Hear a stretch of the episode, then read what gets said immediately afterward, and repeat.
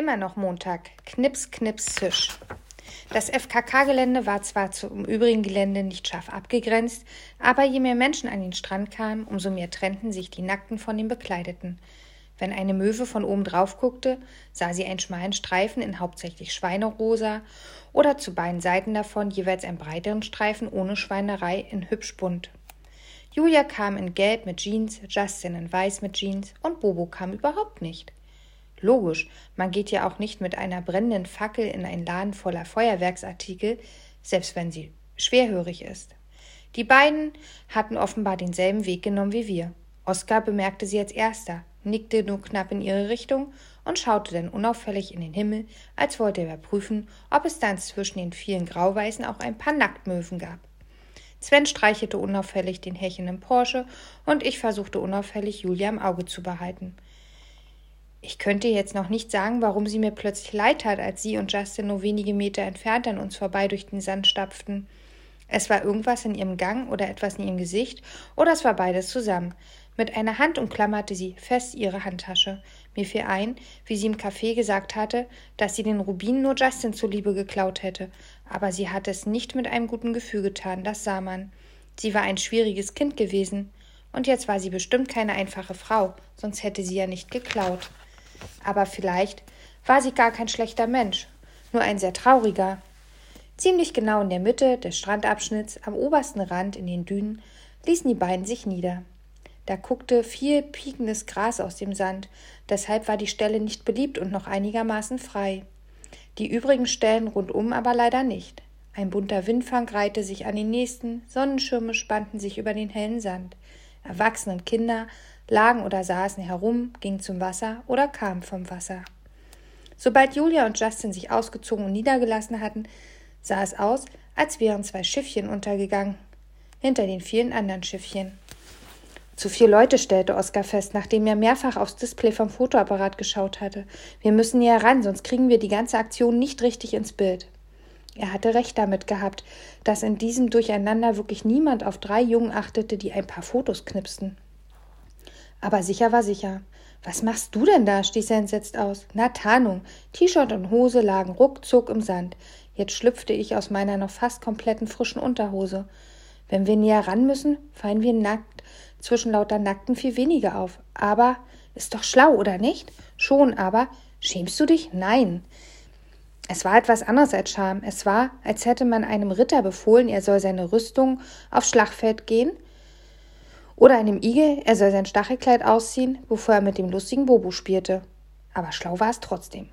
Oskar kaute auf seiner Unterlippe herum. Zuletzt holte er zweimal tief Luft und zerrte umständlich das T-Shirt über seinen Kopf. Aber die Mütze bleibt auf, murmelte er trotzig, sonst dreh ich durch. Sven, der längst verstanden hatte, um was es ging, stand schon splitterfasernackt neben mir, mit passend bleicher Haut zu seinem hellen Blond. Als Oskar immer noch umständlich an seiner Hose herumzupfte, dass er die Bommelmütze aufbehalten wollte, war okay. Fast alle Leute hier trugen irgendeine Kopfbedeckung zum Schutz gegen Sonnenstich. Oskar passte mit seiner peruanischen Strickmüste Strickwolle prima ins Bild, auch wenn jemand, der genauer hinguckte, wahrscheinlich überlegte, ob diese verlegene Bommelmützenjunge mit einem hochroten Kopf im letzten Winterurlaub von seinen Eltern hier vergessen worden war. Als er endlich nackt war, guckte ich sicherheitshalber an ihm runter. Womöglich war an ihm irgendwas zu viel oder zu wenig. Und dann fielen wir doch auf. War aber nicht. Wenn man die auffällige Armbanduhr mal außer Acht ließ, die er auch nicht ablegte. Wir müssen uns noch einreimen, sagte er unglücklich, als ich gerade Svens und meine Klamotten in meinem Rucksack versteckte. Na toll. Ich wusste noch, wie lange das mit der Sonnencreme beim letzten Mal gedauert hatte. Andererseits, ich guckte an mir runter und versuchte mir meine Füße ohne Zehen vorzustellen. Wenn sie alle gleichmäßig abfallen würden, ginge es ja noch. Aber wenn einer Zehritzenkrebs kriegte und ein paar andere nicht und dann wieder einer, gäbe das für immer eine schreckliche Unordnung. Also gut. Wir waren gerade fertig mit Einschmieren, als Sven mich antippte und nach vorn zeigte. Woran er ihn erkannt hatte, weiß ich nicht. Vielleicht besaß er eine so Art Radarsinn wie Spider-Man als Ausgleich für seine Gehörlosigkeit. Der Hehler war am Wasser entlang spaziert, bis er bei der freien Nacktkörperkultur angekommen war. Jetzt stapfte er geradeaus den Sand rauf, groß und schlank, in hellem Hemd und khakifarbenen Shorts, mit kurzen dunklen Haaren. bis auf ein schadenfrohes Grinsen im Gesicht, das garantiert dem eifersüchtigen Justin galt, sah er eigentlich ganz freundlich aus. Oskar schoss das erste Bild, Knips, und dann noch eins, nachdem ich Porsche angeleint und den Rucksack aufgezogen hatte, und noch eins, während wir uns zielstrebig zwischen den herumsitzenden und liegenden Leuten durch, um die Sonnenschirme herum an den Windfängen vorbei, Julia und ihrem Typen näherten. Knips, knips. Als wir noch etwa so weit entfernt waren, wie ich ohne Anstrengung einen Stein werfen konnte, blieb Oskar stehen, mitten in diesem nackten Gewühl. Was ist? Sagte ich. Hast du was zum Schreiben dabei? Wofür? Ansichtskarten. Er hob schnell eine Hand. Scherz. Nach einer Mischung aus Gebärden und Deuten und Zeichen und Fingeralphabet war klar, was er wollte. Sven sollte so dicht wie möglich an Julia, Justin, den Hehler heranschleichen, ihre Lippen lesen und alles aufschreiben, was er mitkriegte. Das Dreiergrüppchen begrüßte sich gerade. Julia umarmte den Hehler, ziemlich zurückhaltend, aber Justin gefiel das trotzdem nicht, weshalb er selber dem Hehler unauffällig ein bisschen die Hand zerquetschen versuchte, als der sie ihm gab. Sven lächelte mich begeistert an. Ich lächelte zurück. Man sah immer nur an seiner Gesichtsfarbe oder am Leuchten seiner Augen, ob gerade irgendwas in ihm vorging. Sonst war er fast wie unsichtbar, aber genau diese unsichtbare Art fand ich inzwischen total cool. In meinem Rucksack sind Stifte und mein Matheheft, sagte ich zu Oskar. Ich ging ein Stück in die Knie, damit er besser drankam. Gib mir mal so lange den Fotoapparat. Ich spürte und hörte die im Dschungelstrand gesammelten Steine klackern, als Oskar darin rumwühlte, aber mehr so nebenher, weil ich auf das Display vom Fotoapparat konzentriert war. Julia verzog ächtlich den Mund, als der Hehler, der sich jetzt ebenfalls auszog, gerade das Hemd über den Kopf hatte. Justin guckte woanders hin, voll mit dem roten Kopf. Das hatte er jetzt davon, dass seine Geldgier größer war als seine Eifersucht. Ich fragte mich, wie Julia sich mit so einem Blödmann einlassen konnte, und dann fiel mir ihr unglücklich Gesicht von vorn ein. Wahrscheinlich fragte sie sich das schon längst selber.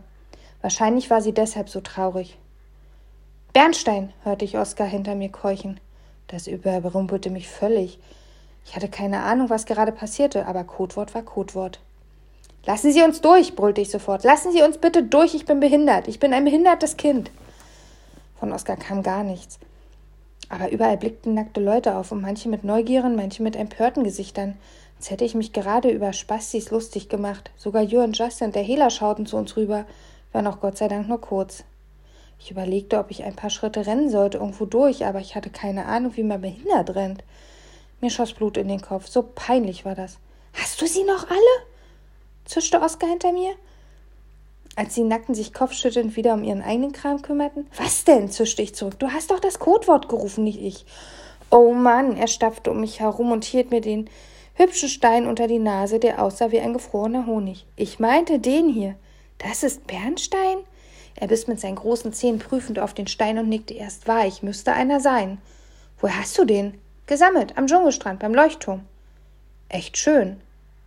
Er zeigte den Bernstein Sven, der anerkannt nickte und ein C und ein L machte. Fein. Dann hatten wir jetzt ein Mitbringsel für Frau Darling.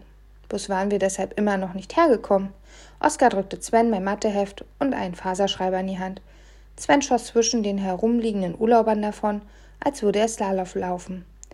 Weit oben auf der Düne, sechs oder sieben Meter von Julia entfernt, setzte er sich in den piekselnden Sand. Es war genau der richtige Abstand zu Julia und den Typen. Sie würden nicht vermuten, dass er lauschte, aber dennoch konnte er einigermaßen gut erkennen, was jeder von ihnen sagte. Hoffte ich jedenfalls. Es geht los, sagte Oskar leise.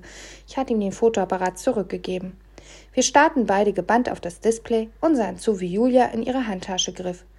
Der Stein, den sie zutage förderte, war nicht mehr als ein kleiner, dunkler Klumpen.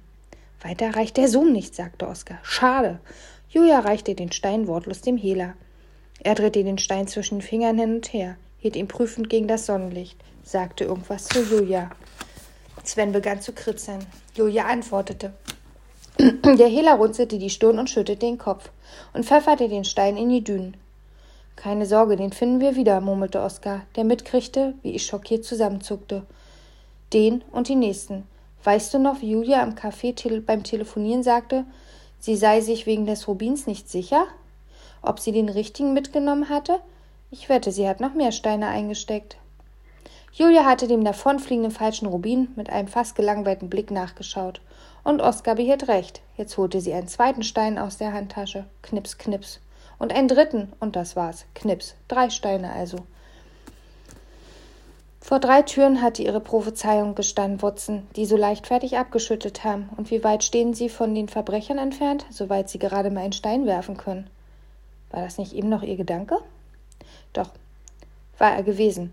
Aber wenn die Gabe der Prophezeiung bedeutete, dass ich in Zukunft statt Bingo-Trommeln ständig schwarzen weißen Sherlock Holmes im Kopf hatte oder andere Stimmen, würde ich lieber darauf verzichten. Dieser Sherlock war ein blöder Besserwisser. So einer durfte Miss Marple gerade mal ein Törtchen zum Tee servieren. Fast wünschte ich mir, Julia hätte noch einen vierten und fünften Stein dabei. Nur damit er mal Unrecht hatte. Sie hielt dem Hehler inzwischen die beiden anderen Steine entgegen. Sie sagte etwas. Der Hehler nahm schweigend die Steine und begutachtete sie. Knips. Er rubbelte mit einer Hand über die Steine und hielt sie beide ins Sonnenlicht, genau wie zuvor den ersten. Sein Gesicht verzog sich, er schüttelte den Kopf. Seine Lippen wurden dünn, als wäre er langsam verärgert. Er sagte etwas, und dabei sah er ziemlich sauer aus. Hugh entgegnete etwas genauso sauer. Knips. Justin guckte zwischen den beiden hin und her, den Kopf leicht zwischen die Schultern gezogen. Und irgendwie erinnerte er mich an Bobo. Er blaffte den Hehler an. Das sah nach Krach aus. Sven kritzelte schnell und schneller. Und dann folgten die beiden Steine im hohen Bogen dem ersten. Knips. Justin sprang auf, der Hehler auch. Justin wollte ihn beim Kragen packen, aber wegen der Nacktheit war da kein Kragen. Die beiden Männer blitzten sich böse an. Rundum wurden die ersten Leute unruhig. Sven kritzelte jetzt nicht mehr, sondern guckte bloß zu, nur wenige Meter entfernt vom Auge des Sturms, bis es Julia gelungen war, die beiden Männer zu beruhigen. Sven nahm das Kripsen wieder auf. Es dauerte noch eine Minute, bis Justin und der Hehler sich widerwillig die Hand gaben und das Dreiergruppchen ging, alle zusammen. Zwischen den Nackten durch Richtung Polen. Ich atmete dermaßen lange aus, dass ich dachte, ich würde dabei schrumpeln. So viel Luft strömte aus mir heraus. Das Warten, bis die drei vom Urlaubergewühl verschluckt wurden, kam mir eine Ewigkeit vor. Dann stimmten Oskar und ich gleichzeitig auf Sven zu, der aufsprang und mit uns weiterrannte. Porsche kläffte neben uns her und ließ blitzschnell eine Reihe von Tapsen im warmen Sand. Die drei Steine waren nicht zu übersehen. Auf so einer jeden Tag und Nacht vom Wind zerpusteten Düne liegen ja sonst nicht so viele herum. Jeder von uns fand einen. Meiner war unter einen diesen windschiefen kleinen Bäumen gekullert, die Kiefer heißen auch wenn ich bis heute nicht weiß warum, schließlich haben sie ja bloß Nadeln und keine Zähne. Während Porsche an die Kiefer pullerte, guckten wir uns die drei Steine genauer an. Alle waren etwa flaumgroß und eher schwärzlich, aber einer von ihnen funkelte tatsächlich dunkelrot im Sonnenlicht. Sven streichelte über die kantige, raue Oberfläche. Mit einem Fingerschnipsen lockte er Porsche an, hielt ihm den Stein zum Schnuppern unter die Nase. Ich weiß nicht, warum mir das nicht vorher aufgefallen war, aber ich glaube, Sven hätte total gern einen eigenen Hund. Das stand auf seinem Zettel. H. Haaremann, G. Glatzemann, F. Frau. Erster Stein falsch, kein Rubin. Granat? Granat? War einziger? Nein, mehr gebracht, aber alle Steine falsch. In Berlin hättest du selber gucken können, aber dir war ja der Weg zu weit. Du bringst es nicht